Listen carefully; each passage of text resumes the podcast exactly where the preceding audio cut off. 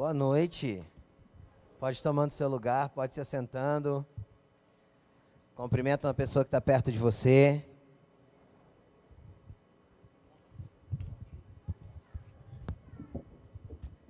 Fala para ele, que bom que você veio. Glória a Jesus, que bom que nós estamos aqui. Aleluia, Jesus é bom. Glória a Deus. Abra tua Bíblia comigo no livro de 1 Pedro, capítulo 2. 1 Pedro, capítulo 2. Hoje, as crianças. A criança. Cadê os nossos professores que vão ministrar criança, as crianças hoje? Pode estar indo lá as crianças. Vai lá.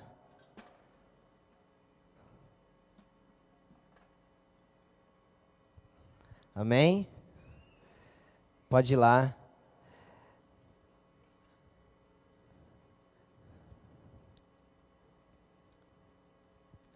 Eu não costumo ser muito lúdico na palavra, não, mas hoje eu vou usar alguns exemplos práticos para a gente entender algumas coisas. Para quem está nessa casa faz tempo, já viu isso acontecer. Eu acho que é a última vez que eu. Eu acho não, tenho certeza. Eu ministrei essa palavra a última vez, dia 24 de abril, dia 26 de abril de 2015. E, e hoje à tarde eu meditava, na verdade, durante a semana, veio no meu coração isso, compartilhei com a Laine, ela falou, eu acredito que seja isso mesmo. E eu estou muito certo sobre aquilo que quero liberar sobre a vida da igreja nessa noite. E eu quero que você preste bastante atenção. E eu posso te dizer algo. Você nunca mais vai esquecer da mensagem que você vai ouvir essa noite. Amém? Louvado seja o nome do Senhor. Abriu a tua Bíblia comigo em 1 Pedro, capítulo 2. 1 Pedro, capítulo 2.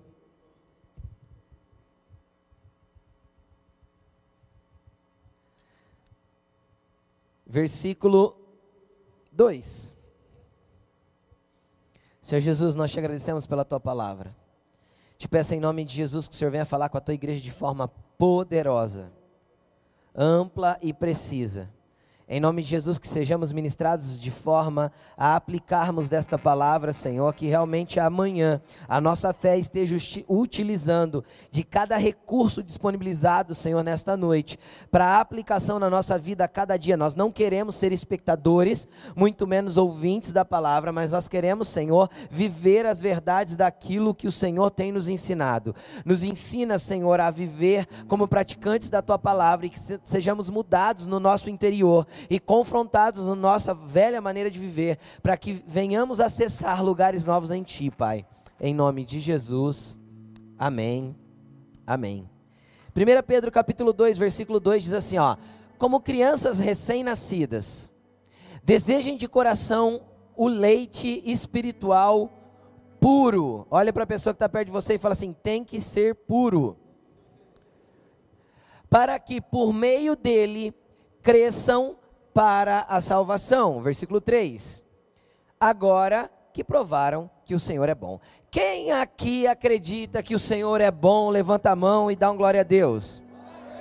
Quem aqui poderia testemunhar uma bondade que ele já efetuou na tua vida? O Senhor é bom, muito bom.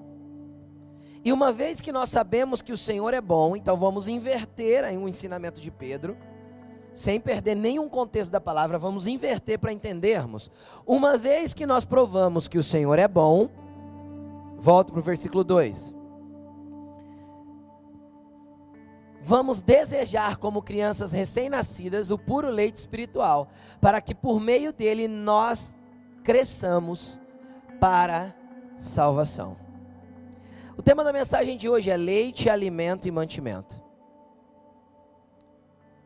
O leite é importante. Muitíssimo importante. Você viveu durante muito tempo da sua vida como tendo, tendo, tendo como base da sua nutrição isso aqui. Sim ou não? Está aqui. Tem muita gente até hoje que parece um bezerro. Mês depois de adulto. Porque isso aqui faz parte daquilo que nós usamos para nos nutrir.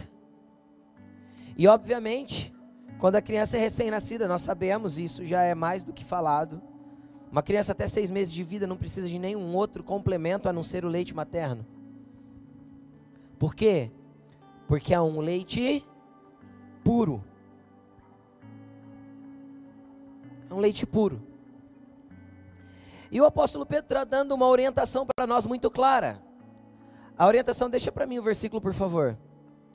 A orientação do versículo 2 é que nós desejamos, devemos desejar, como crianças recém-nascidas, o puro leite espiritual. Para quê? Tem um motivo. Para crescermos, para que por meio dele cresçam para salvação. Então vamos começar entendendo uma coisa. Jesus falou assim que nós teríamos que ser como crianças para herdar o reino do céu. Quem lembra disso? Quem lembra? Jesus disse: Olha, se vocês não forem como essas crianças, vocês não poderão herdar o reino dos céus. E eu quero te falar uma coisa. Jesus, obviamente, não estava falando a respeito da inocência da criança. No final da mensagem, vocês vão entender muito bem o porquê disso. Jesus não estava falando a respeito da inocência da criança.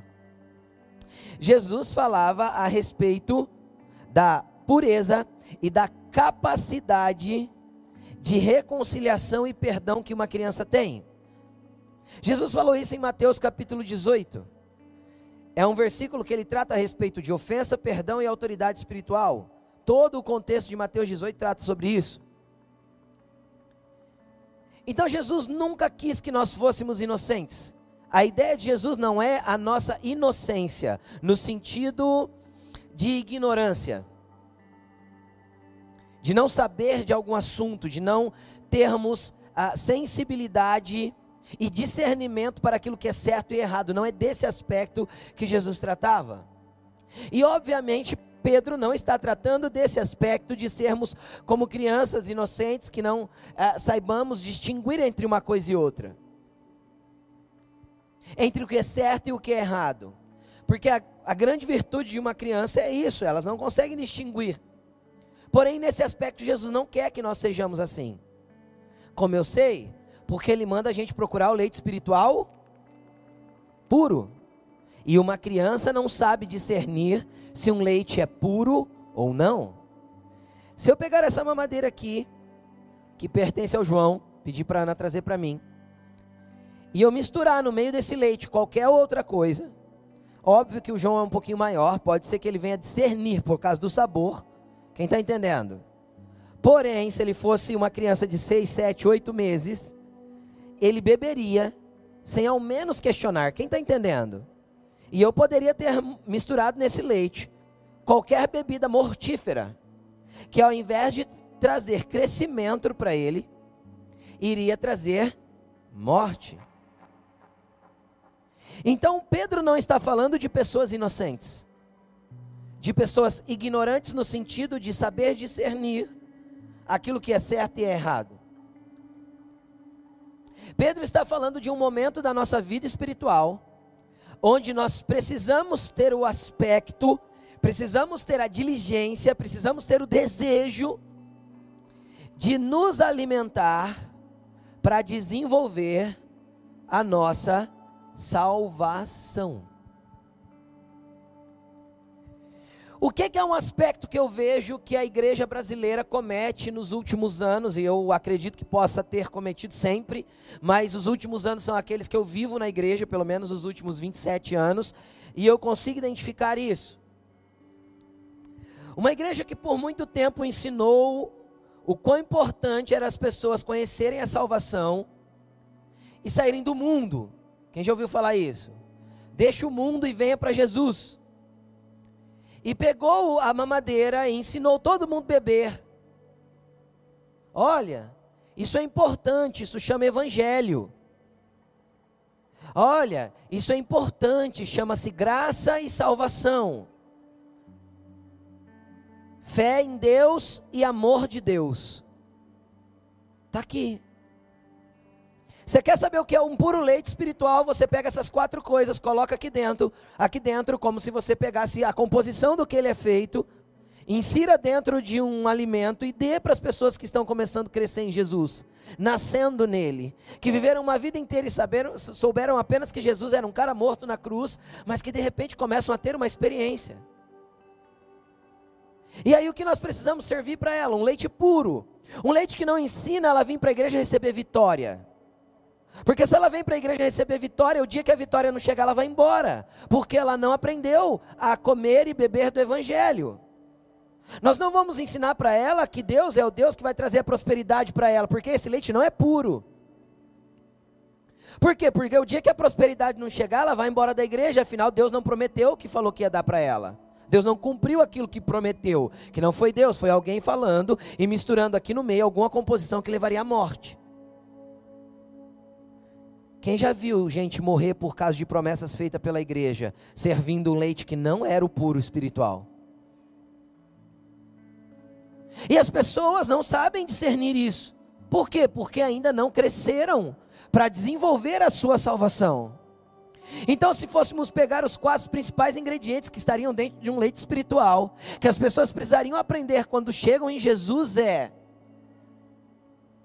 salvação é através da graça, por meio da fé.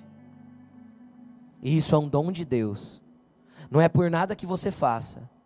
Você foi salvo pela fé e não pelas suas obras, porém salvo por meio da fé e não pelas obras, mas para as boas obras.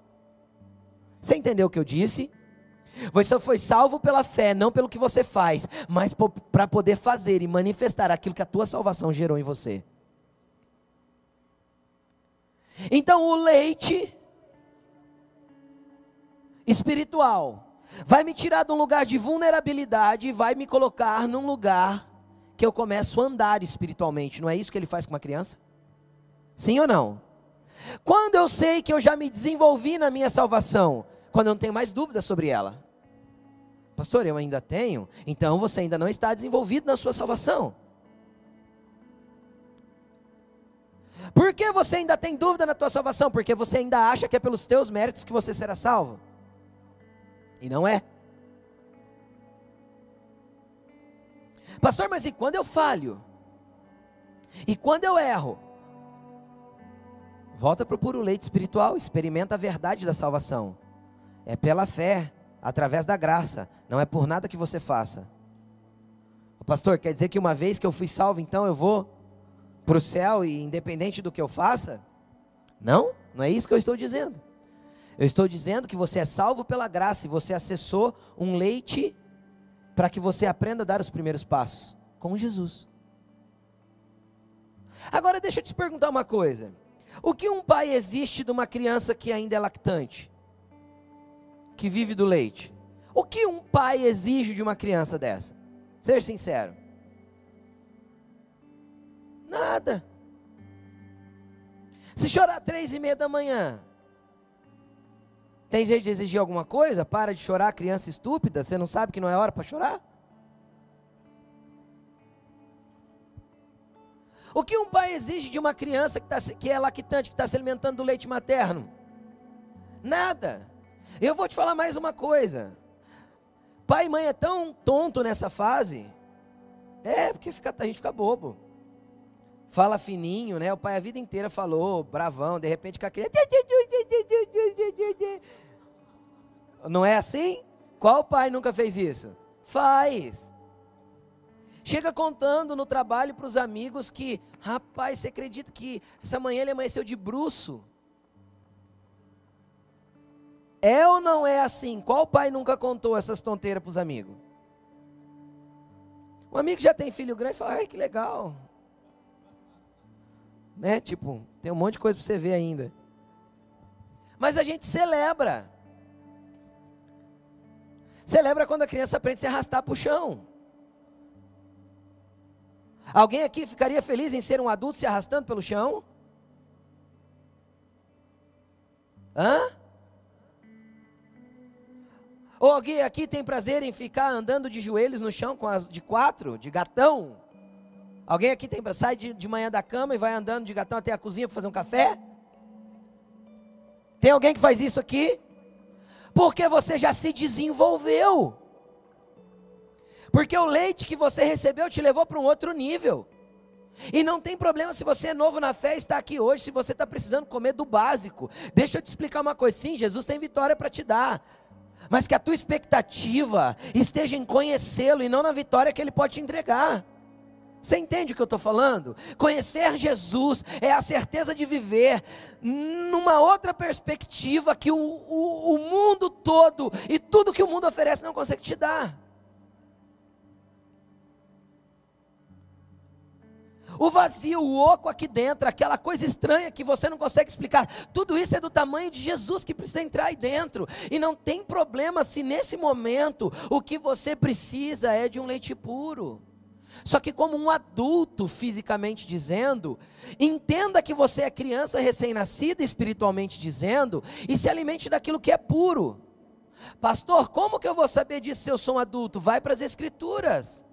Conhece a Bíblia, tenta entender pelo menos o básico daquilo que é a salvação em Jesus Cristo. Porque você é um adulto e ao mesmo tempo criança. Quem está entendendo o que eu estou falando? E às vezes isso buga a nossa mente, às vezes você está aqui a primeira vez e pensando assim, pastor, eu acho que eu nunca cresci. Eu nunca me desenvolvi. Pode ser que sim. Pode ser que a vida inteira, quando você precisou de uma oração, você procurou o pastor para orar por você. Porque nunca te ensinaram que a oração poderosa não é de um pastor. A oração poderosa e eficaz é a de um justo. E o pastor pode ser justo e pode ser injusto. Quem está entendendo o que eu estou falando? Do mesmo jeito que quem está sentado aqui pode ser justo e pode ser injusto. Então a oração de um justo é poderosa e eficaz. Nunca te ensinaram a ouvir Jesus às vezes, porque a vida inteira quiseram que você ouvisse Jesus através deles. Uma criança tem um monte de coisas que ela vai entender a partir de mim. Mas existirá um momento na vida dela que ela já part... ela, ela vai partir a entender coisas a partir dela mesma. Por mais que eu possa ser um, um, formador da cosmovisão, da visão de vida dos meus filhos, quem vai ter a sua própria visão de vida é eles. Quem está entendendo o que eu estou falando? Quem vai criar a sua própria cosmovisão é eles, não eu. Vou forjar neles e obrigar que eles entendam o mundo do jeito que eu entendo. Apesar de eu ser um grande norteador para isso, porque a Bíblia ensina eu fazer isso, a Laine fazer isso como pai e mãe. Dar as balizas e as diretrizes para isso, na formação. Então você terá líderes espirituais sim. Quem está sob a autoridade de líderes espirituais aqui, levanta a mão. Amém? Nós temos que estar. Então você sim terá líderes espirituais, sim, você terá pessoas para te orientar, sim, você terá pessoas colocando leite na mamadeira para você. Sim, você terá pessoas que te levantará do chão quando você cair, porque as suas pernas ainda vacilam na fé. Você está entendendo o que eu estou dizendo? Sim, você terá pessoas que olharão para você e dirão: não vá por aí, esse caminho é errado. E se essas pessoas te amarem de verdade, ela ainda vão dar, ela, ela, essas pessoas ainda vão dar algumas palmadas em você, dizendo: cara, tu está errado. Eu te amo, mas não ser conivente com isso que você está pensando. Porque todo mundo que ama as pessoas não separa o amor da correção. E nós vivemos uma geração onde o amor não pode ser corretivo. Só que o amor de Deus e o amor de Pai é corretivo. Deus corrige o filho a quem ama. E nós temos que ter discernimento: será que esse leite que está me servindo é puro? Será que o que me ensinaram sobre salvação, sobre entender que eu sou uma ovelha de Jesus e eu posso ouvir a voz dele, sobre relacionamento com Deus, será que isso tem a ver com o evangelho? Ou será que maquiaram o evangelho para que eu respondesse a estímulos que eles queriam que eu respondesse?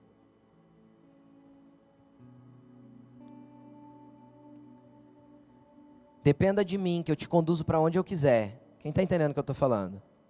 Essa frase é má. Dependa de Deus e juntos nós vamos para o lugar que Deus quer nos conduzir. Entendeu? Eu não estou falando de condução e liderança, estou falando de dependência. São assuntos diferentes. Então, um recém-nascido vai precisar. Vai precisar que a gente ajude ele com isso, com isso. Ele sabe manusear um micro-ondas para dar uma esquentadinha nisso aqui, para não tomar gelado? Então, existem coisas que a gente vai ter que servir. E a gente está estruturando essa igreja para servir isso através de um gari, para servir isso através de um bom café, de, de, de, de bate-papo, para servir isso através dos aprimores, para servir isso através de coisas que vão criando realmente fundamentos e um leite espiritual que vai sendo puro, filtrado na verdade do Evangelho, sem mistura, sem nada que te leve à morte, para que você se desenvolva como cristão no meio de uma família de fé sadia na onde tem pessoas imperfeitas, mas que aprenderam a se amar apesar das suas imperfeições. Então olha para essa pessoa que está perto de você de novo e fala assim: Eu te amo meio tortinho, mesmo tortinho desse jeito que você é. Fala para ele. Viu, Fê? Te amo mesmo tortinho assim, viu? Então a gente tem imperfeições. Quem tem imperfeições aqui diz amém. Quem é ruim aqui diz amém. Amém. Quem tem pensamentos ruins aqui diz amém. Amém. Todo mundo tem. Aqui não é um lugar de pessoas perfeitas, é um lugar de uma família. Vocês viram que está escrito na nossa porta para lado de fora? Vocês leram? É uma família, uma família tem pessoas imperfeitas e tem pessoas que estão nascendo espiritualmente e vão precisar do leite. Agora eu preciso quebrar Entender que, como adulto ser humano, eu preciso entender que sou criança espiritual e buscar aquilo que realmente importa, aquilo que realmente é puro. Amém, gente? Estão entendendo? Vocês estão comigo? Só que eu não posso amar a mamadeira do jeito, do jeito daquelas crianças de 12 que quer continuar mamando. Quem já viu?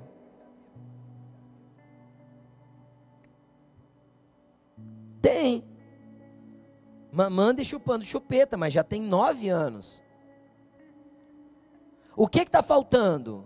Um posicionamento de um adulto para colocar ordem nesta bagunça.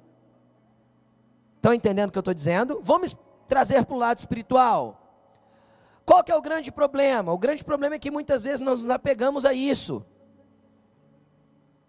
Existe gente tão apegada a isso que transformou a graça em hipergraça. Não precisa nem se arrepender mais, afinal Deus já te perdoou. Esse, esse discurso já existe e é real em vários lugares na nossa nação. Se apegou à mamadeira. Sabe quantas pessoas numa igreja que ensina isso vai crescer? Nunca. Porque elas são ensinadas a ficar na mamadeira. E não desenvolver a salvação. E pode ter gente que está questionando eu por causa dos seus conceitos teológicos a respeito de desenvolver salvação, crescer para a salvação, mas a gente poderia dar um zilhão de versículos a respeito de desenvolvimento de salvação. Pelo menos uns 8, 10 na Bíblia, no Novo Testamento. Então, cara, vai chegar um momento que apesar do TT ser gostoso, TT quentinho, você vai precisar se desprender e avançar para outros lugares. Se frequentar de domingo aqui é apenas para garantir a tua salvação, você continua aqui. Você entendeu ou não? Se frequentar de domingo aqui ou você vir a qualquer é só para garantir a sua semana espiritual. Eu vou na igreja recarregar as baterias, mas está descarregado por quê? Não deveria? Vocês estão entendendo o que eu estou falando? Porque quem chora para um, poder comer mais um pouquinho depois é bebê. Estão entendendo o que eu estou falando ou não? E quem vem na igreja só quando chora? Só no momento difícil da vida? Cresceu? Não, ainda está aqui. Será que Deus realmente quer que nós fiquemos aqui? Será que a instrução de Pedro ela é fixa aí para sempre? Vamos ler um outro versículo. 1 Coríntios 3, do 1 ao 3. 1 Coríntios capítulo 3, versículo 1.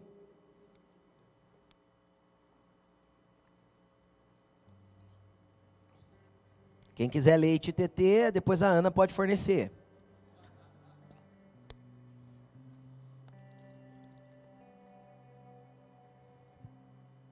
Irmãos, preste atenção nisso aqui. Não lhes pude falar como a espirituais, mas como a carnais. Pesado isso aqui. como a crianças em Cristo. Peraí, peraí, deixa um. Vamos entender uma coisa primeiro. Paulo está me dando um, um apontamento aqui. Está nos dando um apontamento. Criança, naturalmente, é carnal.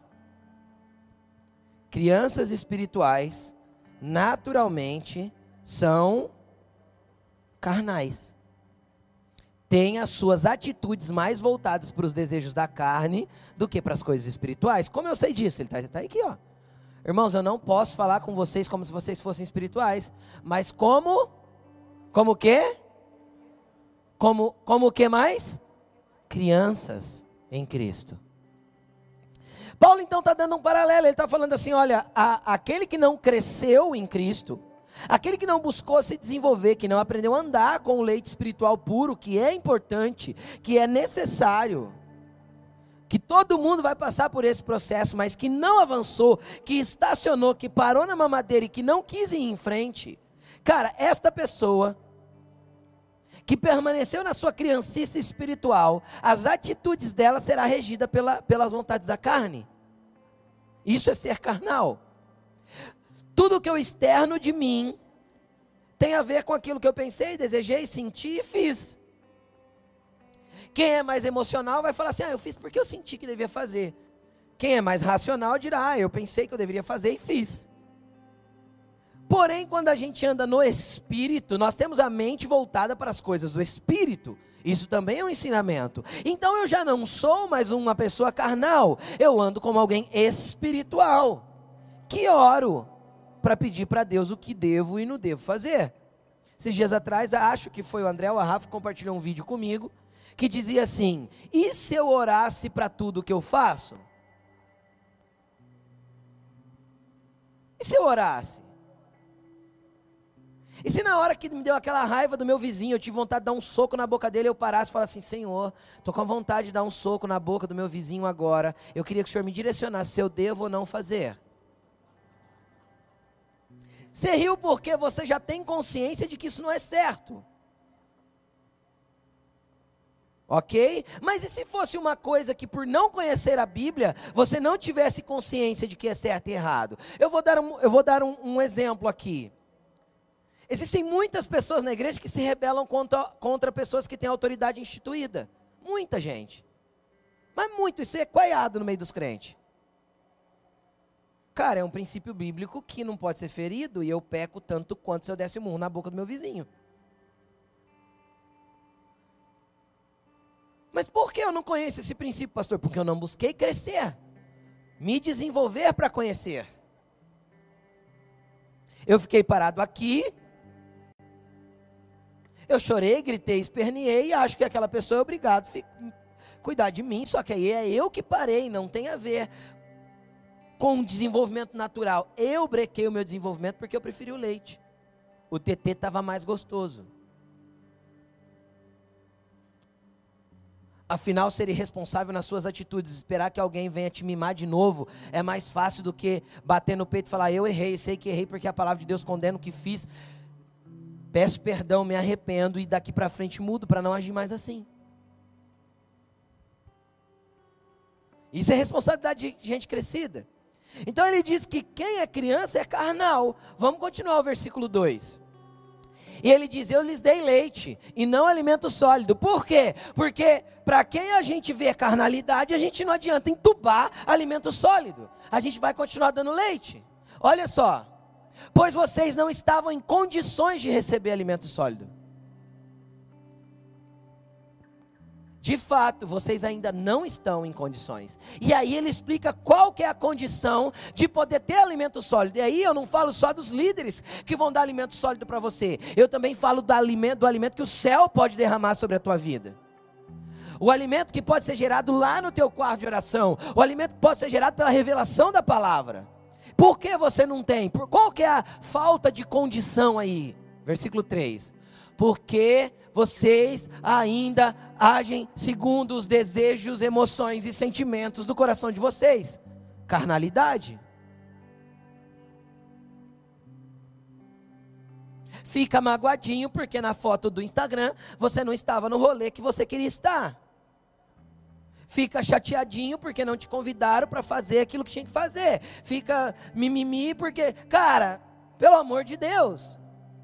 O desejo de falar para essas pessoas é cresce. Você não foi chamado para ser dolorido a vida inteira. Feridas saram, você sabia? Tem gente que chega ferido, tudo bem. A vida fere. Quem já foi ferido pela vida aqui, por pessoas, por situações, a vida fere. Situações ferem, pessoas ferem. Mas quem tem uma cicatriz aí que pode me mostrar assim, uma cicatriz aparente grande? Tem alguém que tem aí? Enfia o dedo nela assim, vê se dói. Não dói mais. Por quê? Porque você foi curado. Pastor, já pensou você contando aquela cicatriz de quando você era criança, que você subiu no muro, caiu e rebentou? Você sabe como é que é, eu também tenho um monte dessas.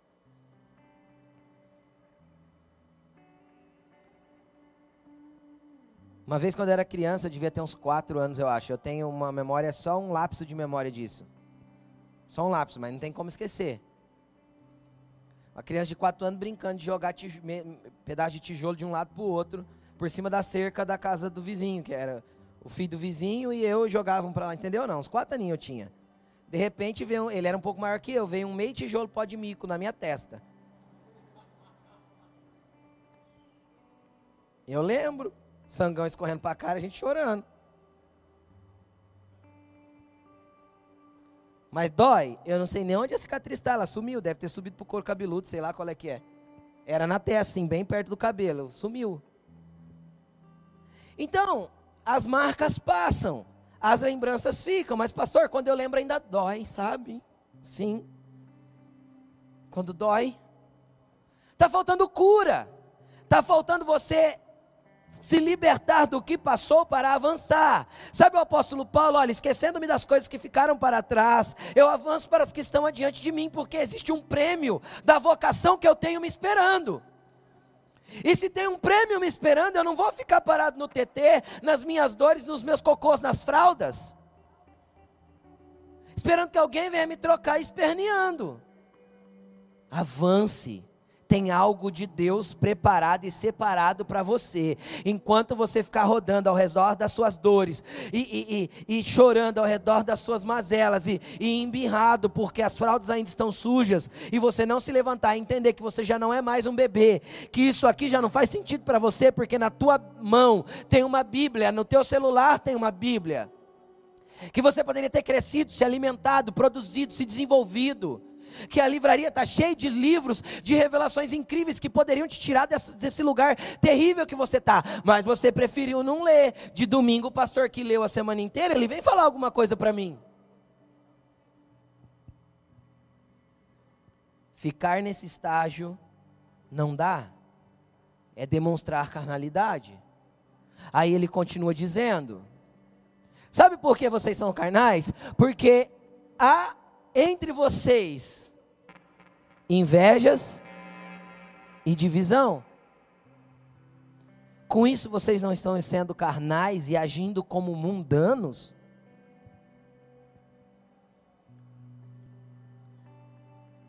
Cara, vamos ser sinceros. Às vezes a gente inveja, cobiça. E Tiago falou assim: ó, sabe por que vocês pedem e não recebem? Porque vocês não sabem pedir. Porque vocês pedem para usar nos seus próprios desejos carnais e egoístas. Então, às vezes a gente está aqui buscando uma coisa para Deus, mas que benefício nós vamos, Deus, nós vamos, que benefício isso vai ter para o reino de Deus e que desenvolvimento isso vai trazer para a minha vida espiritual? Eu vim buscar o quê? E não tem problema buscar o meu pão de cada dia. Jesus falou que eu posso orar por isso, sim ou não? Sim. Pão de cada dia me dá hoje. Então, se tem um negócio, se eu devorar, sim. Se eu preciso resolver uma situação complicada na vida, eu devorar, buscar em Jesus, sim. Posso jejuar por isso, pastor? Pode. Pode. Todos os jejuns na Bíblia têm uma causa por trás. Então posso jejuar? Pode. Mas que a sua vida não orbite ao redor de você mesmo. Existe um propósito de Deus para que Ele atue através da sua vida e haja através da sua vida e te leve a lugares através da sua vida. Sabe qual é o grande problema da, do carnal? é que ele está falando para uma igreja aqui de Coríntios, é uma igreja toda que ele está falando. Ele já saiu da mama dele, já entendeu que ele precisa se alimentar. Ele vem aqui de domingo, ele busca uma, um, um negócio legal, ele ouve uma palavra. E qual que é o problema do carnal? Devido ao seu egoísmo e à sua inveja, quando ele sai por aquela porta, ele não leva nada com ele. Então ele até recebe alguma coisa de Deus para poder ter transformação. Levante sua mão e fala assim: Eu sempre estou recebendo coisas de Deus através das pessoas para ser transformado. Mas sabe o que, que ele faz? Ó, tá aqui, ó, aqui tem, aqui tem mantimento, ó, que eu posso levar para casa. É isso que você veio buscar aqui hoje. Você não veio buscar TT. Você veio buscar coisas que vão fornecer. Já viu a mãe falando substância? Entendeu? Para que você possa amanhã fazer alguma coisa com isso. Agora, o que é o problema do carnal? É que ele faz assim, ó. E vai para casa. Aí chega terça-feira no gari e perguntam para ele assim: qual parte da palavra mais falou com você? Ele faz assim: hum, é. é é, hum, aí o outro fala, né? Então, para mim foi aquela parte que falou isso, isso, isso, isso, isso. Aí ele, fala, é, então, eu nem lembrava. Porque esse aqui é o coração do carnal. É furado. Não carrega nada para poder gerar transformação lá em casa. Fica tudo aqui mesmo. Amanhã a palavra já não faz sentido mais. Na minha oração eu não levei ela para aplicar. Eu não fui reestudar o que o pastor falou para ver se o pastor não falou besteira. Pastor, eu posso fazer isso com as suas pregações? Deve. Com as minhas, com a da Alaine, com a do André, com a do Luiz, com a do Márcio, com a de cada um subir aqui. Do Tom de ontem, do pastor Juscelio que vai subir amanhã. Sim, deve. Deve. Deve porque eu já tive em congressos enormes com três, quatro mil pessoas, e a hora que sobe um cara no púlpito, começa a falar, eu faço assim, ó. Cutuco a e falo assim, não faz sentido isso que ele está falando. Aí vai eu e a Laine, para onde? Vamos para as escrituras?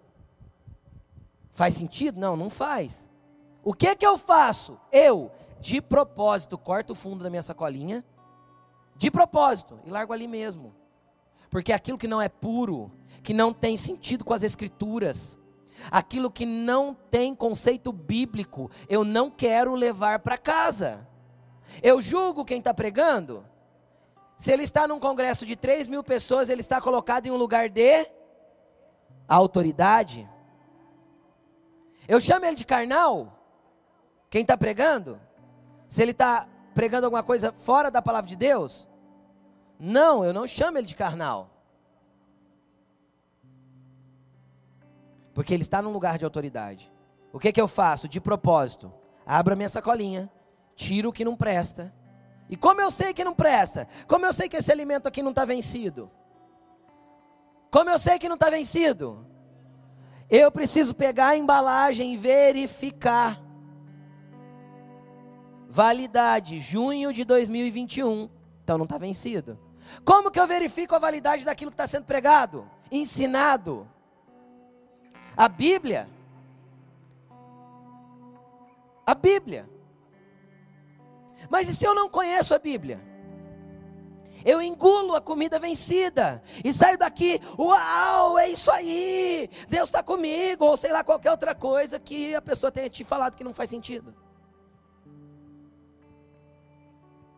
Que eu não conheço as Escrituras, porque eu preferi ficar no TT ou continuar sendo um carnal, saco furado.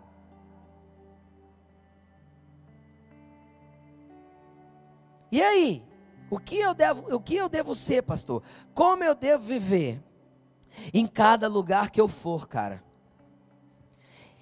Seja no aprimore, seja no culto, seja num congresso, eu vou ter uma sacola e você vai sair com ela, ó. Cheia. Você entendeu? Abastecido. Só que eu queria pedir agora. Come aí, Lu. Come? Ah, por que não? Por quê? Porque está cru. Alguém quer feijão cru? Tem alguém que quer mastigar um pouco de feijão cru? Nem amendoim cru dá para comer. Quem já comeu amendoim cru? É horroroso quando você pensa que está torrado e não está. Não é? Você junta a mão com aquela vontade, né? E manda. De repente fala. Não é? Igual banana verde.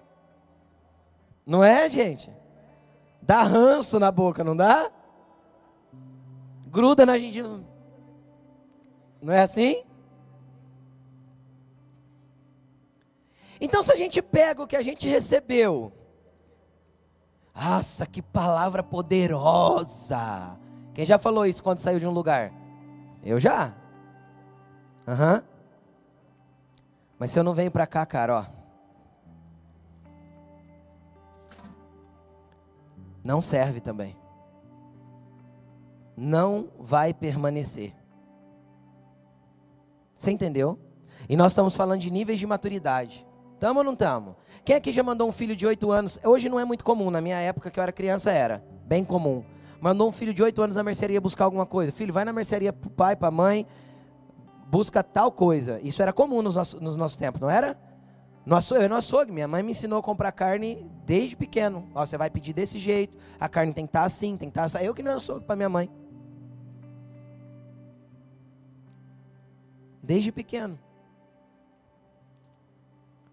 Era ou não era assim, gente? Infelizmente hoje a gente não ensina os filhos a serem adultos depois, né? Mas vamos para outro assunto. E aí eu vou lá, uma criança de 8 anos chega com a mãe, com 8, 7 anos, chega da mercearia para a mãe, mãe, ó, tá aqui, comprei que a mãe pediu. Vou brincar. Não é assim? É ou não é assim? É, vou brincar. Porque ainda não é maduro, não é mais um lactante. Quem está entendendo? Já anda, corre, Sabe um monte de certo e um monte de errado? Uh, a maioria. Mas tem condições de ir para a beira de um fogão, acender fogo, mexer com tempero, faca. Tem condições? Sim ou não? Não, porque isso demanda de uma outra fase, de mais adulto, de mais responsabilidade. E quanto mais me é dado, mais me é exigido. Isso que Jesus ensinou. Ou você não passou da transição? Seja sincero, antes de, antes de casar você pagava, você se preocupava em pagar luz? Entende o que eu estou falando? A não ser que você morasse sozinho, mas. Então vai, vou falar diferente. Antes de ser adulto, né? Você se preocupava em pagar luz? Tinha boleto que vencia na, na, na tua vida? Ou quando você pedia para o pai atravessar a cidade para te levar para um lugar, você nem sabia quanto custava a gasolina que ia gastar para ir lá? Porque você não tinha responsabilidade sobre aquilo. O que, que você quer nessa fase? Você quer comida pronta? E a igreja fornece comida pronta? É claro que fornece. Quantas vezes você veio aqui já sabendo o que você tinha que fazer com a pregação na segunda-feira? A maioria das vezes, porque eu me preocupo em trazer uma aplicação prática daquilo que eu libero aqui. Ou seja, eu ensino e depois falo, usa assim. Ok, então você recebeu uma comida pronta. Agora deixa eu te explicar uma, uma coisa. Quem aqui jantou ontem? Levanta a mão. Quem aqui quer jantar hoje ou já jantou hoje? Por quê?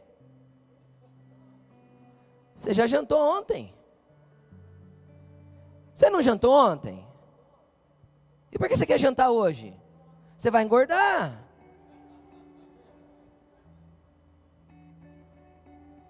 Para que jantar hoje? Então você veio de domingo na igreja e comeu de domingo na igreja, tá bom, amanhã você não precisa jantar. Você jantou aqui hoje? Para que jantar terça, jantar quarta, jantar quinta, jantar sexta? Para que ter qualquer alimento espiritual o resto da semana? Para que pegar um pratinho pronto? Tem pratinho pronto em casa? Claro que tem. Chama Fast Food YouTube. Fast Food livro. Fast Food Bíblia. Fast Food Podcast, no aplicativo do Cumprir ainda. Facinho. Então eu posso pegar uma comidinha pronta e me alimentar ali? É claro que eu posso. Mas por que eu não me alimento? Porque eu não tenho consciência que o meu espírito demanda de alimento do mesmo jeito que o meu corpo demanda. Nós não entendemos que o nosso espírito demanda de comer das coisas do Senhor todos os dias. E que se a gente come só de domingo aqui, a gente é um anêmico espiritual. Então você vem aqui, pega a comidinha pronta e daqui você tem paciência de esperar cozinhar uma hora.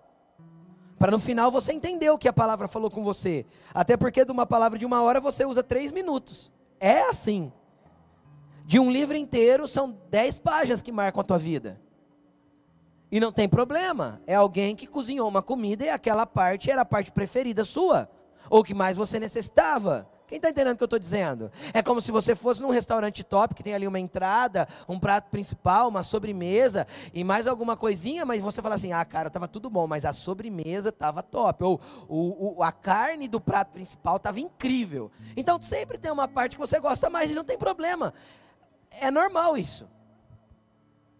É normal uma coisa de uma mensagem marcar. Quem está entendendo o que eu estou falando? É normal uma coisa de um livro me chamar a atenção. É normal pequenos trechos, pequenos, pequenas porções desse prato pronto serem melhores do que outras porções. É igual quando a gente come no seu service e aí tem uma coisinha que é bem gostosa e a gente pode voltar lá porque é à vontade. Quem está entendendo? E pega mais um pouquinho daquilo que a gente mais gostou. Quem já fez isso? Porque tem uma parte que a gente mais gosta e às vezes a gente até se esquece do resto todo que comeu, mas daquela coisinha que a gente gostou, a gente até comenta com o outro. Cara, lá no tal restaurante tem tal coisa, mano, é top aquilo lá. Quem está entendendo o que eu estou dizendo? Então não tem problema se é uma parte da mensagem que te marcou. Se no prato que você comeu, só que amanhã você está desnutrido, lindão. Agora eu quero te dar uma outra perspectiva. Hebreus 5, do 11 ao 14. Hebreus 5, do 11 ao 14. Quanto a isso, temos muito que dizer. Presta atenção nisso. Coisas difíceis de explicar. Porque vocês se tornaram se tornaram o que, gente? Lentos para aprender. Então veja a coisa. Qual que é o nome da mensagem? Leite, alimento e mantimento. Preste atenção no que eu vou falar. Você pode ficar no leite do jeito que eu já te expliquei. Só que você pode todo culto vir aqui pegar um pratinho pronto, comer e ir para casa. E você pode até ter um, um bom exercício de pegar outras comidas prontas. Quem está entendendo o que eu estou falando? Vai no YouTube, assiste uma pregação, ouve um podcast, lê alguma coisa. Cara, é outro prato pronto. E você pega e se alimenta. Legal, teu espírito vai estar tá fortalecido. Você vai estar tá se desenvolvendo. Só que você vai estar se desenvolvendo, só que no ambiente espiritual, vamos para o ambiente natural. Quem come bem, mas come o tanto suficiente, engorda? Não. Quem come além daquilo que pode comer, engorda? Tá, e se eu como um pouco além daquilo que eu posso comer, mas eu também perco calorias, por exemplo, fazendo um exercício físico pesado. Eu engordo? Não. Então Deus não quer obesos espirituais. Presta atenção no que eu vou falar. Deus quer que você queime as calorias daquilo que você está absorvendo. Como? Servindo outros. Só que para servir outros eu vou ter que aprender a mexer com fogo e com panela. Quem está entendendo o que eu estou falando? Então, para aprender a servir o próximo, não adianta eu pegar o pratinho na mão e comer. Porque se eu divido com ele, falta para nós dois. Quem está entendendo o que eu estou falando? O prato não é suficiente para dois. Quem aqui já ficou de regime e falou assim para a esposa, ou para o namorado, ou para o amigo: Vamos no lanche, nós rachamos um lanche? Quem já fez isso? Quem já terminou o lanche com vontade de comer mais? O meio lanche. Eu. Toda vez. Não é assim ou não? Porque se a gente está tentando emagrecer, a gente está tendo que comer menos do que a gente realmente precisaria. Não é isso? Sim ou não? Então, no espírito, você nunca precisa emagrecer. O que, que você tem que fazer? Praticar exercícios que vão abençoar outras pessoas. O que é o exercício físico no ambiente do espírito? É quando você começa a derramar do que você tem para o outro, você tem o que servir. Porque se você para de servir, você se torna egoísta e você se torna um obeso espiritual. E obesidade espiritual também mata. A pessoa que sabe tudo, mas não pratica nada e não ensina ninguém, não ajuda ninguém. Estão comigo, gente? Vocês ainda estão felizes? É celebração de oito anos, gente, glória a Deus. Então eu tenho que aprender a manusear o fogo, as brasas, para poder servir o próximo. Cara, o interessante é o que Deus faz. Nós vamos chegar lá, vamos aqui, vamos continuar aqui, senão eu não vou para o final da palavra. Ele fala que tem pessoas que se tornam lentos para aprender. Ele tem muita coisa que ele queria ensinar, mas as pessoas estão lentas para aprender. Quem que é o lento para aprender? O lento para aprender é o cara que só come, só para ele. Tá bom, estou satisfeito, vai embora para casa. Ele é lento para aprender. Estão entendendo? Sim ou não? Continuando, 12. De fato, embora a esta altura, em outras traduções vai estar, pelo tempo decorrido, vocês já devessem ser mestres vocês precisam que alguém lhes ensine novamente os princípios elementares da palavra de Deus. O que, que ele está falando? Apesar de você frequentar a igreja faz tempo, apesar de você ser crente velho, tem coisa básica que você não sabe. Se uma pessoa lactante chegar em você e falar assim: me explique sobre salvação, o que eu posso fazer para ser salvo? Você não sabe explicar? Você vai falar assim: aceita Jesus. Porque foi isso que te ensinaram. Tá, uma pessoa está sendo salvo do quê? A salvação é do quê? Do que, que a pessoa está sendo salvo? Eu tô, estou tô perguntando para você se questionar se você realmente sabe sobre salvação. Porque o leite era para desenvolver salvação. Então, se eu não aprendi nem o leite, como é que eu vou. Está entendendo o que eu estou falando ou não?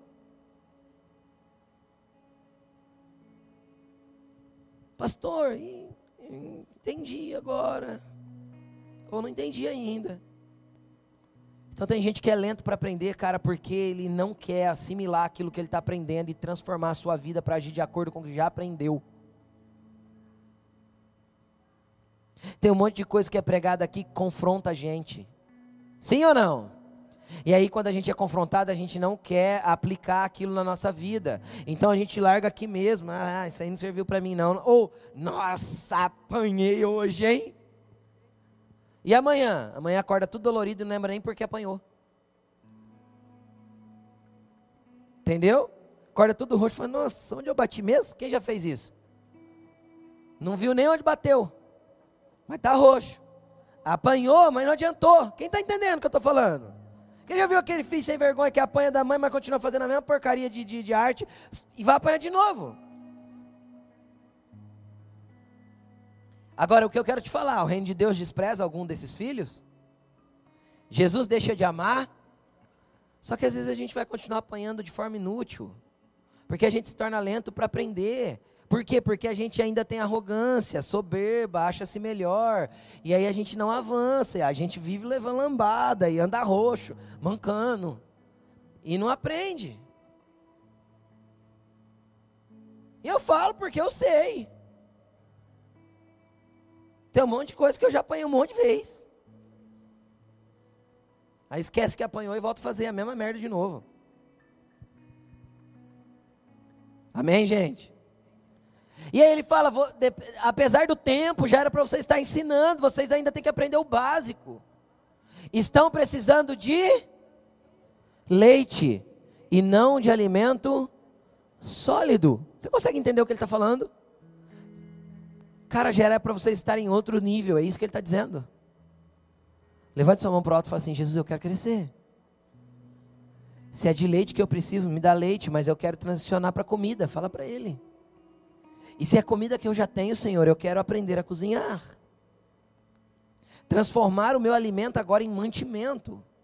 Para levar para casa a sacolinha certa e saber o que fazer com ela. Continuando, versículo 13. Quem se alimenta de leite ainda é criança e não tem experiência no ensino da justiça.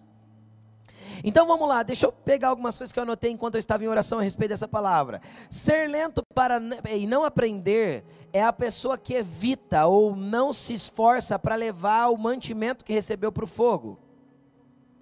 Entenderam? Pega, consome e não usa aquilo como mantimento, usa como mero alimento.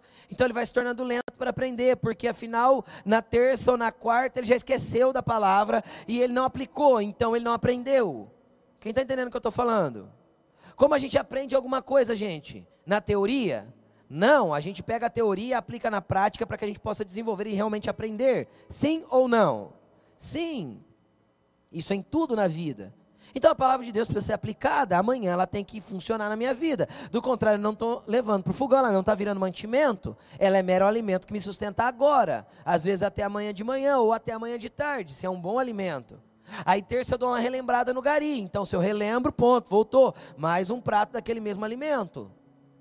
Só que na semana que vem já foi. Quem está entendendo o que eu estou falando? Já foi. E eu não levei para o fogão, não cozinhei. Então, esse é o lento. O tempo na igreja não define maturidade. Mas sim o quanto você levou para o fogão e para o fogo aquilo que Deus te forneceu. O tempo na igreja não te garante maturidade, mas sim, estou falando de maturidade espiritual, mas sim o quanto você levou para o fogo aquilo que Deus já te forneceu. Amém? Chave 1. Um. Vou dar três chaves agora para você crescer espiritualmente. Quem quer? Chave 1. Um. Ele fala assim: que as pessoas que ainda são crianças é as que não têm experiência no ensino da justiça. A palavra ensino, no grego aí, é a palavra logos. Em outra tradução vai estar na palavra da justiça, porque logos é a palavra. Logos, a palavra logos, no princípio ele era o verbo. O verbo estava com Deus e o verbo era Deus. João 1, 1. No princípio era o Logos, o Logos estava com Deus e o Logos era Deus. O verbo ou a palavra falada e escrita é a palavra de Deus. Quem está entendendo? Então, quem não é experiente, não é, não tem experiência na palavra da justiça, o que, que é a palavra da justiça? A palavra de Deus, o Logos de Deus, a Bíblia e o que Deus fala aqui, ó. Então, aquele que não tem experiência em parar para ouvir Deus, e conhecer o que Deus já falou pela palavra, vai faltar experiência na justiça. Vocês me entenderam, gente? Vocês estão comigo? E o que é justiça, pastor? Esse eu já ensinei aqui, vou reensinar. A palavra justiça no grego é a palavra dia, dikaiosune. Ruim de falar, eu anoto toda vez porque eu não decorei essa palavra. Agora eu quero ler, e quero ler com bastante devagarzinho para você prestar bastante atenção. Podia ter dado para menino data show para colocar lá, mas eu esqueci significa o seguinte: estado daquele que é como deve ser. O que é justiça na Bíblia? É juízo. A gente confunde justiça com juízo, sim ou não? Ah, Deus vai executar justiça. Quem já falou isso? Cara, justiça não é juízo. Quando a gente pede por justiça, na verdade a gente está clamando por juízo. Uma coisa é uma coisa, outra coisa é outra coisa. O que, que é justiça? Justiça é o estado daquele que é como deve ser, ser justo, ter uma condição aceitável diante de Deus. Essa é a tradução do dicionário grego sobre essa palavra. O que mais que fala aqui? Doutrina que trata do modo pelo qual o homem deve alcançar um estado de aprovado por Deus. Doutrina, o que é doutrina? Conjunto de ensinamento, conjunto de palavra de ensino, logos um conjunto de ensinamento que leva o homem a se tornar aquilo que Deus quer que ele se torne. Então, as pessoas que não têm experiência em ouvir Deus, em aprender da palavra, para que ela possa ser transformado naquilo que Deus quer que ela se torne, ainda não está experimentado na justiça, ainda é o que? Criança. Vocês estão comigo, gente? Vocês estão acordados ainda? Olha a pessoa que está do teu lado e fala assim: Deus não te quer criança. Deus quer você maduro nele. Amém? Chacoalhe o ombro dele para ele acordar e fala isso. Deus te quer maduro nele. Dá um pescotapa nele e fala: Deus te quer maduro. Vamos continuar. Então, chave 1: um, ouvir Deus e conhecer a palavra dele. Estou dando chaves para você crescer. Essa você deveria anotar e, e essa levar para o fogão. Isso não é alimento. Isso que eu estou dando agora é mantimento. Entendeu? Nós já vamos entender melhor isso do fogão. Chave 2. Está no próximo versículo. Quem se alimenta. Não, é a próxima? É. Mas o alimento sólido é para os. Para quem que é? Para quem é maduro, para quem é adulto. Pelo exercício constante. O que, que ele está falando? Que maturidade espiritual eu adquiri e não preciso fazer mais nada? Não, que eu tenho que ter um exercício constante. Para quê? Para me tornar apto para discernir tanto bem quanto mal. Então, chave 2: exercício constante. Eu devo parar de buscar a Deus, é porque eu já li a Bíblia toda, então eu já sei ela toda, é isso? Então, porque eu já li uma vez, eu não preciso ler mais? Então, porque eu li o livro de Lamentações, que é um livro Ruim de ler. Quem já leu Lamentações? Quem achou um livro ruim de ler? Ah, eu não leio mais. Ah, esse livro é muito chato na Bíblia. É porque Deus não tem nada para falar lá. Por isso que ele deixou lá na Bíblia. Porque não tem nada para Deus comunicar lá. Quem está entendendo o que eu estou falando? Quem já pulou a genealogia? Eu já preguei na genealogia. Eu tenho a palavra de Mateus 1 sobre genealogia. Mateus capítulo 1 é, começa com genealogia. Tem três chaves poderosas ali dentro daquela genealogia. Por que a gente não vê? Porque a gente pula? Porque a gente não exercita. Quem está entendendo o que eu estou falando? Então, pelo exercício constante, eu me mantenho adulto. Pelo exercício constante, eu me mantenho longe da carnalidade. Porque o carnal é Criança, lembra disso ou não? Então, pelo exercício constante, eu me mantenho num lugar de continuar avançando com Jesus. Quem quer continuar avançando com Jesus? Quem quer conhecer coisas profundas nele? Então, exercício constante. É interessante que a palavra exercício constante, no grego, que é uma palavra só, em outras traduções eu esqueci, tem uma palavra que fala, é a palavra exis, significa hábito, seja ele físico ou mental. Poder adquirido pelo hábito, prática e uso. Uau!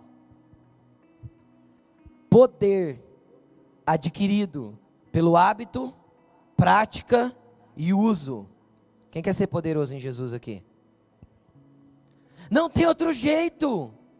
Exercício constante de ouvi-lo, ler sobre ele e ouvi-lo pelas Escrituras, e exercitar constantemente isso. Amém, gente? Chave 3: discernir tanto bem quanto mal. Aí eu entendo porque Jesus falou assim: seja simples como as pombas, mais prudentes como as serpentes. Cara, parece que não faz sentido, né?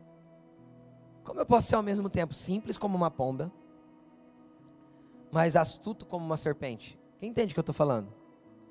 É isso que Jesus quer que nós façamos? Porque o Senhor quer que nós sejamos simples no trato com o irmão, na facilidade de acesso, em deixar as pessoas virem comerem daquilo que temos de alimento. Quem está entendendo o que eu estou falando? Simples no maneira de transmitir. Às vezes eu conheço muito, sei muito, mas eu tenho que transmitir leite. Entende o que eu estou falando? Às vezes meu conhecimento é amplo, profundo das coisas de Deus, mas eu tenho que transmitir leite. Isso é ser simples como a pomba. Quem está entendendo o que eu estou falando? Não tem dificuldade para se relacionar com as pessoas. Tem envolvimento com elas. Pomba vive em grupos. É cheio de gente ao redor. Não tem problema de isolamento. Agora eu queria que você me mostrasse uma serpente que vive com mais um monte de serpente. Então nós temos que ser simples como a pomba, porque a vida relacional é o que vai fazer sentido, nós temos essa maturidade. É aprender a suportar o outro na imaturidade dele. Quem aqui não tem paciência com criança, levanta a mão, no natural. Nossa, gente, como vocês não são sinceros? Só uma irmã sincera lá no fundo levantou a mão. Quem aqui não tem paciência com criança? No natural, criança, criança. Quem não tem paciência com criança? Tem um monte de gente que não tem paciência com criança.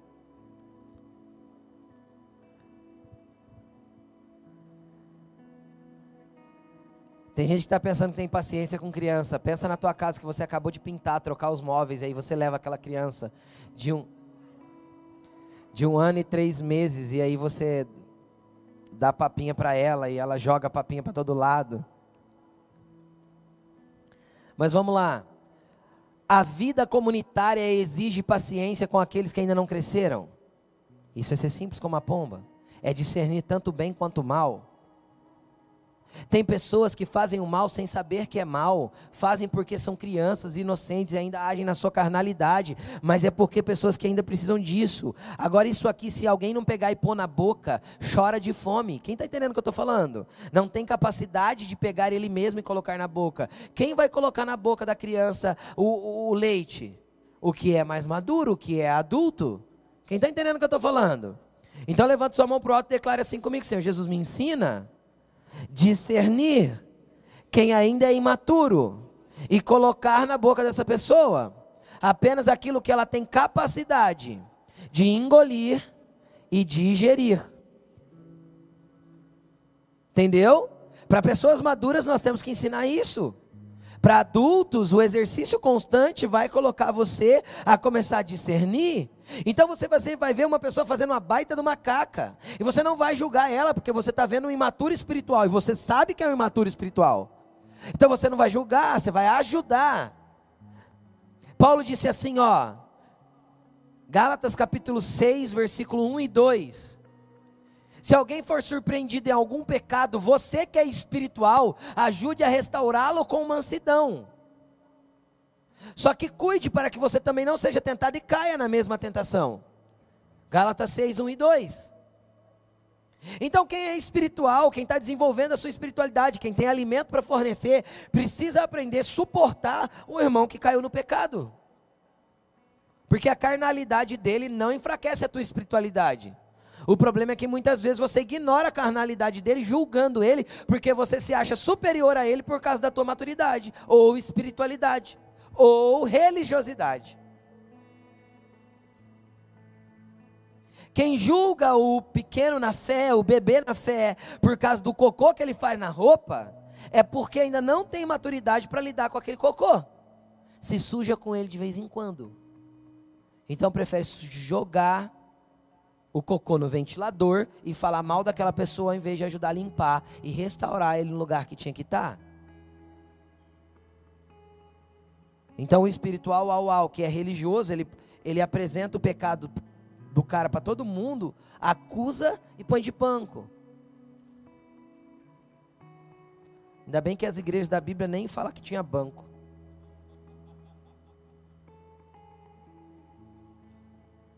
Ué, era na casa dos irmãos, não devia ter banco, não devia ter cadeira, devia ter alguma coisa assim.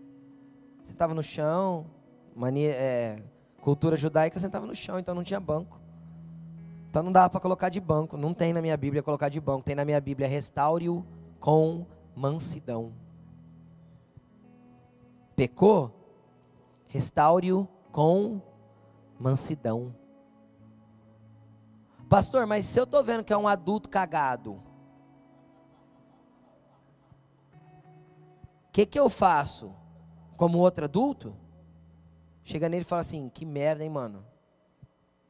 Limpa, corrige, volta lá, pede perdão, se arrepende, repara o erro. E se você prejudicou alguém, repare inclusive financeiramente. Porque nós estamos falando de adulto. Quem está entendendo o que eu estou falando? Então o cara tem maturidade espiritual, está fazendo caca na roupa ainda, tá jogando meleca no ventilador chacoalha ele. Tendo discernimento. Porque às vezes também foi uma pancada da vida que deixou o cara numa lama. Ele está rolando na lama e nem está percebendo que está rolando na lama. Porque o pecado e a lama também cega. Amém, gente? Estão entendendo o que eu estou falando? E o que, que precisa, pastor? Como que eu vou saber, pastor? Pergunta para mim, como eu vou saber? Discernimento discernimento. É isso que está escrito. A terceira chave é discernir tanto bem quanto mal. Que tirou daí, ó. Está aí, no versículo 3. Não, nem sei. Esse aí. Discernir. Não é isso que está escrito ali? Agora, discernimento é um dom espiritual. O que a Kalaine falou hoje? Buscar. Senhor, me dá discernimento. Para eu não tratar o adulto com cocô nas roupas como se fosse criança e não bater na criança porque ela fez cocô na roupa. Agora nós estamos numa comunidade, todo mundo aqui tem o mesmo nível espiritual, todo mundo tem o mesmo nível de conhecimento, todo mundo conhece Jesus na mesma intensidade, todo mundo teve as mesmas experiências espirituais aqui, sim ou não? Não! E graças a Deus por isso, porque a experiência que você teve eu não tive, você me ajuda e eu te ajudo. Você está entendendo ou não? Porém, por isso que Deus nos colocou numa comunidade, para aprender lidar e esticar o nosso discernimento quanto a certo e errado. Então nós temos que discernir, porque tem boas ações que têm intenções ruins, e tem más ações que teve boa intenção. É o discernimento que vai apurar isso. Então as três chaves são essas. Se você quiser anotar, vou repetir. Chave 1, um, experiência no ensino da justiça, ou seja, constante transformação em leitura e conhecimento de quem Jesus é. Chave 2, exercício constante, não pode parar. Chave 3, discernir tanto bem como mal. E isso vai te trazer crescimento espiritual. E isso vai fazer você estar tá aqui, ó. Ó, comida aqui dentro, tempero bom. Entendeu ou não? E quem vir comer de você vai falar: "Mano, fui perguntar uma coisa para a pessoa, cara, você não tem ideia, virou uma chave aqui dentro. Quem já foi conversar com alguém, ou estava trocando uma ideia e de repente puf, vira aqui dentro. Uma palavrinha da pessoa. Como chama isso? Que ó, é gente que está cozinhando, é gente que está preparando, é gente que está gastando tempo na Bíblia, é gente que está gastando tempo com livro, é gente que está estudando, sendo curiosos, querendo saber o que, que Deus está comunicando, falando. É gente que está atento ao que Jesus quer fazer para esse tempo. É esse, é esses daqui que Jesus vai usar para nutrir uma geração. Você entendeu isso? Agora eu quero te perguntar onde você quer estar. Você quer estar nutrindo essa geração? Que é uma geração corrupta e perversa? Ou você quer ser mais um consumidor da igreja? A igreja também tem consumidores. Tem uns que até pagam, chamam de dízimo. consomem, vão embora para casa e vivem suas vidas como querem. Entendeu? Consome da palavra, consome da cadeira, consome do ar-condicionado, consome energia elétrica, consome a água do banheiro, consome a água do bebedouro, consome a servidão dos irmãos que vieram servir para limpar a cadeira, para passar álcool aí antes de você sentar, para olhar seu carro, consome de tudo, consome. Quando precisa de uma orientação pastoral, consome o pastor, consome a pastora, consome o líder de gari, consome. Afinal, eu sempre dizimei certinho, então tem que me atender quando eu preciso. Gente, as palavras são chocantes, mas é, são verdades que eu não posso esconder. Jesus não te quer um consumidor. Porque quem só consome é criança ainda. Jesus quer você crescendo, se desenvolvendo, levando alimento para casa, cozinhando e abençoando muita gente. Ah, pastor, eu acho que eu não tenho capacidade para isso. Isso é Satanás que colocou no teu coração. Tem capacidade sim. Pergunta para mim por quê? Um, dois, três. Porque você é filho de Deus.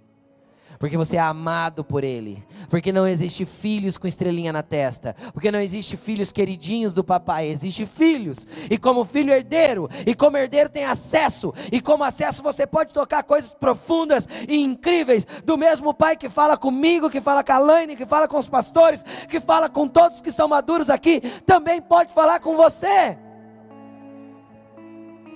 exercita, continua, não desista, não pare.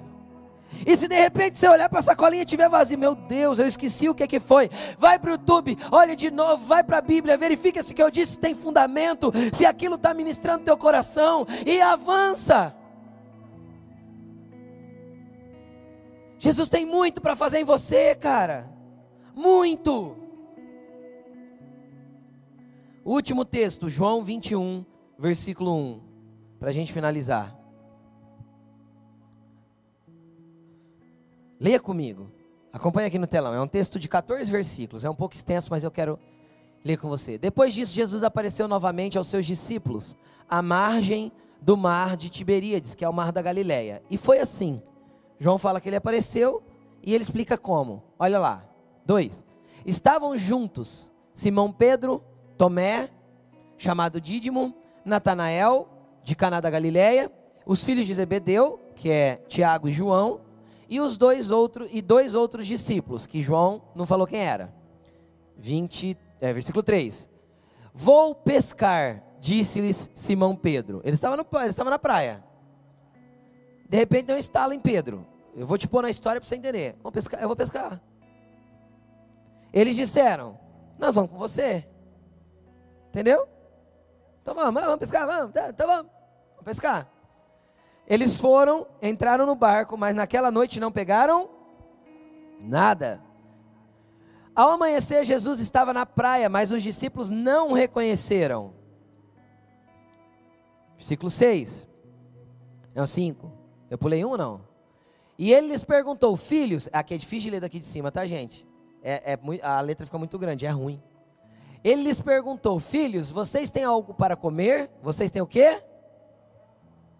Filhos, vocês têm algo para comer?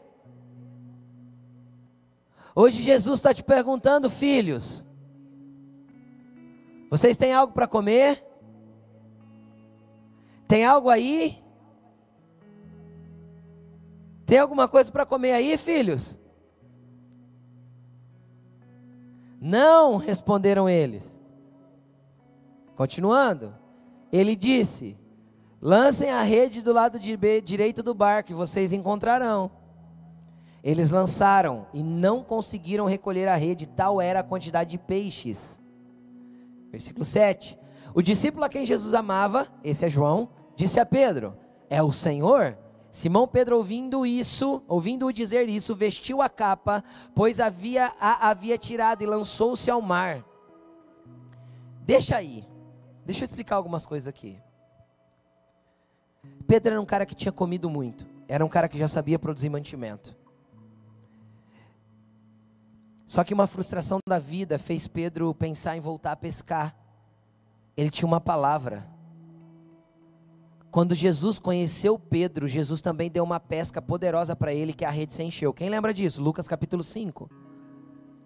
E Jesus deu uma palavra para ele: Pedro, eu te farei pescador de homens. Quem tem uma palavra de Deus não pode voltar a fazer o que fazia antes. Pedro voltou, teve a ideia de voltar a fazer o que ele fazia antes. Ele não foi, ele estava ele tava se movendo para o lugar que ele vivia anteriormente. Não volte para a tua velha vida. Não caminhe contrário à palavra que Deus já te deu. Não desista do teu chamado. Não ande contrário àquilo que Deus já te ordenou fazer. Deus te escolheu. Você é filho e é eleito. Tem uma palavra. Pouca gente deu glória a Deus aqui, gente. Você é filho, você é herdeiro, você tem uma palavra, vá em frente, continue, não é para voltar para a vara, para a rede, para o barco. Você é pescador de homens. Você tem alimento, você entendeu? E ele continua. Ele continuou, e, e, o pior é o seguinte: Pedro tinha algo nele que os outros doze, outros onze não tinham. Liderança.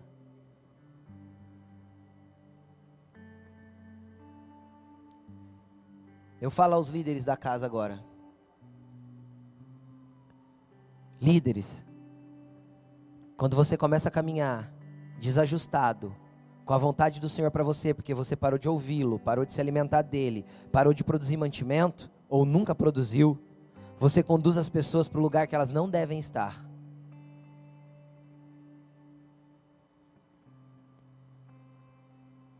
Porque quanto mais é dado, mais é cobrado. O Senhor te quer líder. Então vocês viram que eu estou pregando hoje do lactante ao mais maduro, né?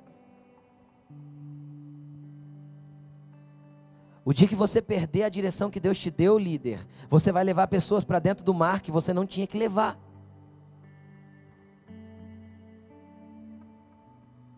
Pedro tinha liderança, vou pescar. Ele não diz, ele não diz vamos. Mas a atitude de um líder conduz as pessoas, independente se ela é certa ou errada. Você entendeu isso? Ele disse: Vou pescar. Ele não falou vamos. Só que ele era um exemplo. O que, que os outros disseram? Vou com você.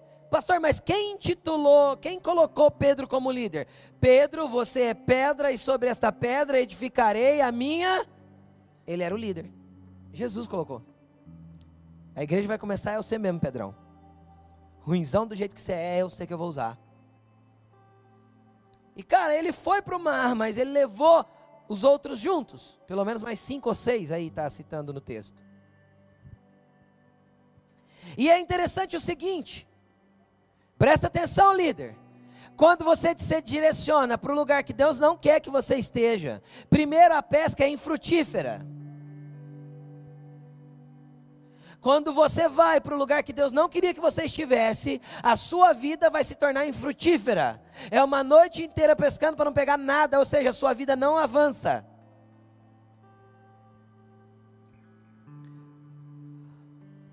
Ponto número dois. Pedro tinha tirado a capa. A capa na Bíblia simboliza autoridade. Um sumo sacerdote tinha uma capa especial porque ele é sumo sacerdote. A capa dele identificava quem ele era. Porque capa simboliza autoridade na Bíblia. Quando Elias vai para o céu, o que que cai? Quando ela, Eliseu pega a capa e coloca sobre si, o que, que ele recebe? Porção dobrada do mistério de Elias. Capa simboliza a autoridade. Pedro tinha tirado a capa, por quê? Porque estava calor? Não, querido, porque espiritualmente ele deixou na praia a autoridade dele quando ele disse: Vou pescar, direcionando-se para o lugar que Deus não o queria. Todo líder que começa a andar em desacordo com aquilo que Deus quer, vai perder a sua autoridade espiritual. E estando desprotegido da sua autoridade espiritual, você desprotege todos aqueles que te seguem.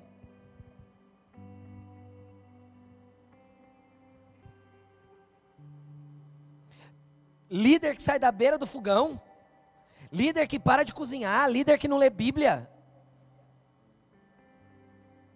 líder que não ora, não jejua, líder que não lê livro, não é líder? Voltou a ser pescador?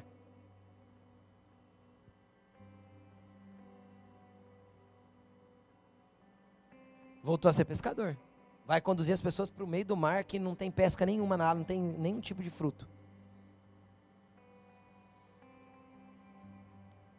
E aí, vamos continuar. Quando ele vê que é Jesus, ele coloca a capa. Quando ele vê o pastor chegando, então ele finge que está tudo bem. Quando ele vê o supervisor de gari chegando, então ele conduz o gari do jeitinho que ele acha que tem que ser. Que ele sabe que tem que ser.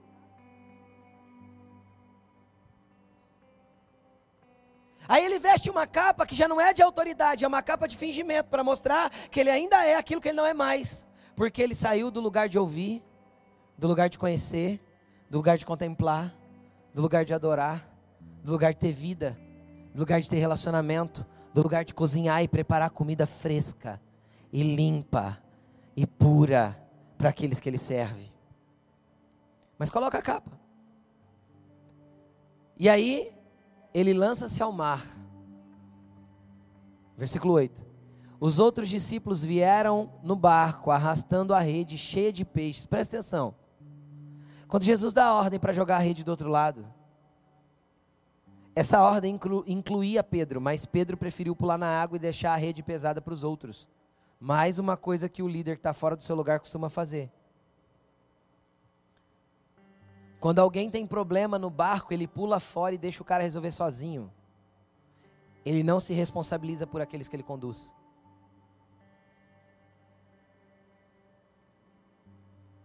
Amém, gente? Continuando.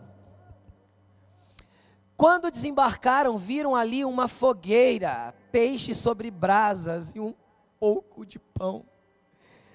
A primeira frase de Jesus é: Filho, você tem alguma coisa para comer? Só que Jesus já tinha brasa, peixe e pão, cara. Sabe por quê? Porque em Jesus não falta comida. Ele só pergunta para os filhos para ver se os filhos ainda têm. Em Jesus não falta alimento, cara. Ele estava na praia pela manhã, sozinho, mas o peixinho, o pãozinho, a brasa quente estava com ele. Existe muito alimento em Jesus, só que Ele faz questão de colocar a gente para pescar e fazer a gente ter o nosso próprio alimento. Ele vai perguntar sempre para nós, filho: tem alimento aí? Tem comida? O que tem aí? O que você pode oferecer? Mas Jesus, o Senhor tem, mas eu quero comer do seu. Porque as pessoas que estão ao teu redor vai provar do que você tem. Porque às vezes ela ainda não conhece Jesus e ela não consegue acessar a brasa, o peixe e o pão de Jesus, mas você precisa ter para servir para elas. Você tem alimento aí? Jesus está perguntando: tem? Filho? Ei, filho, tem? Tem comida aí? Tem alguma coisa para comer? E chegaram lá, mas Jesus estava com a brasa pronta, cara. O peixe já tinha peixinho assado, já tinha pão bom. E aí ele continua. Disse-lhe Jesus: Traga alguns dos peixes que acabaram de pescar. Cara, cara, você imagina o que é você sentar na mesa com Jesus? E parte do que você come é Ele que te serviu, mas parte do que vocês comem é você que vai pôr a mesa? Como assim, pastor? Tem que estar tá aqui, cara. Escondi a tua palavra no meu coração para não pecar contra ti. No teu secreto, no teu relacionamento com Deus. Quando Deus te usar, nos momentos que Ele vai te usar com pessoas, só vai sair de você o que já está em você. Então, o pão que vai sair e que Jesus vai usar, você é que precisa preparar o alimento. Vocês estão entendendo o que eu estou dizendo? Vocês estão aqui, igreja? E se você está chegando aqui hoje a primeira vez, cara, tem muito leite bom para ti, para a gente te dar. Tem um monte de gente aqui que pode te ajudar. Tem. E aí, continuando. Simão Pedro entrou no barco, arrastou a rede para fora. E ele tomou consciência do lugar que ele tinha que estar de novo. Entenderam ou não? Então ele volta, ajuda a tirar a rede. Agora ela estava cheia. Tinha 150 e três peixinhos. Quando Jesus multiplica o pão, ele pega cinco pães e dois peixinhos. Para alimentar uma multidão, Jesus multiplica o pão. Quem está entendendo? Porque é alimento que tem que ser dado para todos, mas quando ele quer fornecer mantimento para os discípulos, ele dá peixes específicos, grandes Pastor, como assim fornecer mantimento? Cara, isso aqui os discípulos venderam e fizeram grana. Não está escrito. Mas se eles vieram da pesca, tanto Pedro, Tiago e João eram todos pescadores, eles não sabiam onde vender no mercado de peixes os 150 grandes peixes? E três? Agora, sabe o que eu acho interessante? É difícil a Bíblia ser específica assim. Normalmente fala assim, ó, e, pega, e pescaram cerca de 150 grandes peixes, não é assim? Aqui ela é específica. Sabe por quê? Porque num lugar de maturidade que Deus vai te dar, Ele vai te dar alimentos específicos, coisas específicas. Quando um livro, um homem tem maturidade, uma mulher, tem homem ou mulher tem maturidade para escrever um livro, é um grande peixe que ele conseguiu pescar e ele está colocando esse grande peixe em páginas para servir para nós. Quem está entendendo? É um peixe específico de um assunto e um tema aprofundadíssimo, que teve muito fogão, muito jejum, muita oração, muitas lágrimas, muito tempo dedicado para pegar um grande peixe desse e servir. Quem está entendendo o que eu estou falando? Aí a gente ignora. Só maduros têm esses peixes. Porque na pesca de Lucas 5, eles trouxeram as redes lá cheias de peixe, qualquer peixe. Aqui não. Aqui são peixes específicos, grandes peixes. Embora houvesse tantos peixes, a rede não se rompeu. Quanto mais maduro você for, mais forte a tua rede vai ser. Quanto mais maduro você for, maior a tua panela vai ser. Quando você começar a cozinhar, essa daqui vai ser mais do que suficiente. Entenderam? Fazer esta panela de arroz, eu consigo. Eu sei fazer. Essa panela de arroz aqui eu não faço. Meu arroz vai ficar uma porcaria. Porque tem a ver com o nível de experiência mexendo nesse negócio aqui. Quem está entendendo o que eu estou falando? Então vão existir momentos, quando você entendeu o que é começar a crescer em maturidade, a tua panela vai ser menor. Alguns alimentos vão sair dali, bons alimentos, temperados, gostosos. Amém, gente? Mas vão existir tempo, vai existir um tempo, cara. Que as multidões vão ser tão grandes que só grandes peixes para sustentarem elas. E eu estou falando profeticamente para a vida de muitos aqui que querem viver tudo que Deus tem. Amém? Vamos só terminar o texto. Jesus disse-lhes: Venham comer. Nenhum dos discípulos tinha coragem de perguntar: Quem és tu? Sabiam que era o Senhor. Continuando. Jesus aproximou-se, tomou o pão e deu a eles, fazendo o mesmo com o peixe. Esta foi a terceira vez que Jesus apareceu aos seus discípulos depois de que ressuscitou dos mortos. Cara, entenda uma coisa. Jesus continua a repartir pão. E Jesus continua a fazer mamadeiras. Só que Ele quer usar a gente. E eu queria que você colocasse de pé agora, porque nós vamos orar por isso. Eu sei que a palavra foi um pouco extensa. E eu sabia que seria. Mas hoje é um dia de celebração. Eu acho que é válido você lembrar dessa palavra aqui. Fiz questão de ser bem lúdico, bem exemplificado aí na, na coisa, para você entender. Cabe a você saber se a sua sacola é furada, se você ainda prefere o TT, se você precisa do TT. E se precisar, não tem problema, não é feio. É bom ser criança espiritual até que eu me desenvolva em Cristo. Só não se apaixone pela mamadeira. Nem seja carnal o suficiente para tudo ficar no lugar que você pegou. Senhor te quer. Pastor, o que, é que eu vou orar agora? Você vai orar para o Senhor falando que você quer crescer e se alimentar do alimento certo que você quer levar para casa, que você quer ser curioso, que você quer jejuar, que você quer orar, que você quer ser lapidado, que você quer ser moldado, que você quer crescer no exercício da justiça. Tem tanto mantimento que eu dei para você orar. Então comece a usar os mantimentos que te foi dado para você conduzir a tua oração agora. Comece a falar com o Senhor. Não espere a música não. Comece a falar com o Senhor. Senhor, tem muito, eu estou muito longe. Fala para Ele, seja sincero. Eu tenho muito para crescer, Jesus. Eu tenho muito para me desenvolver. Eu tenho muito para avançar. Vai falando com Ele. Se você quiser dobrar o teu joelho, se você quiser chorar. E se nessa noite você está precisando de leite, deixa eu te falar, Jesus tem sustento para te dar. Essa dor que está no teu peito pode sair quando você ingerir desse leite espiritual. Busque do Senhor, fala, Senhor, tira essa dor, tira essa mágoa, tira esse rancor, me cura, me limpa, me transforma, me molda, me muda. Fala para Ele. Comece a falar com o Senhor, Ele está aqui nessa noite. Eu creio que Jesus está ansioso para ouvir a tua voz, nem que seja a oração mais simples, dizendo: Jesus, eu não entendo quase nada do que o pastor pregou, mas eu gostaria de entender. Fala para ele, Senhor, eu não entendo quase nada do que foi pregado hoje, mas eu gostaria que o Senhor entrasse na minha casa.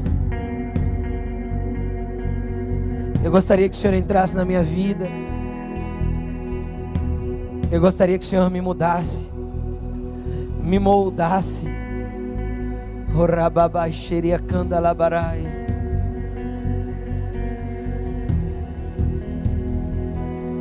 Vai falando com Ele, vai falando com Ele.